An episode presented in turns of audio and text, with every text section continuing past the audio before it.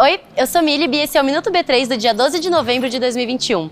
Você confere agora no nosso boletim diário o que aconteceu de mais importante na Bolsa do Brasil.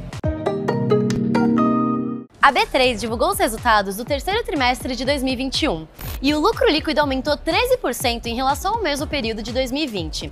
Também realizamos novas aquisições em dados e tecnologia. Também registramos crescimento em todos os segmentos e, vale lembrar, 17 novas empresas estrearam por aqui no último trimestre.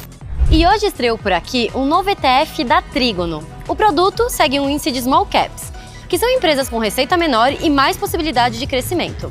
Você já pode negociar as cotas desse fundo com o ticker TRIG11.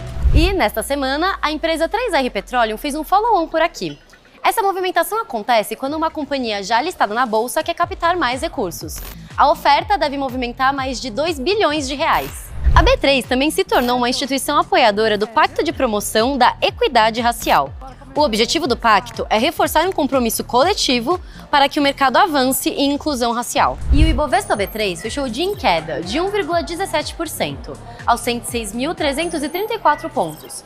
A empresa que teve o melhor desempenho do dia foi a B2W Digital, com alta de 5,66%. E o dólar comercial teve média no dia de 5,419 reais, tanto para compra quanto para venda.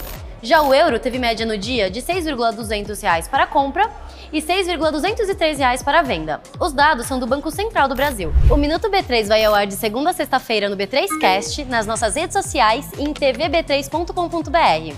Boa noite, bons negócios e até segunda-feira!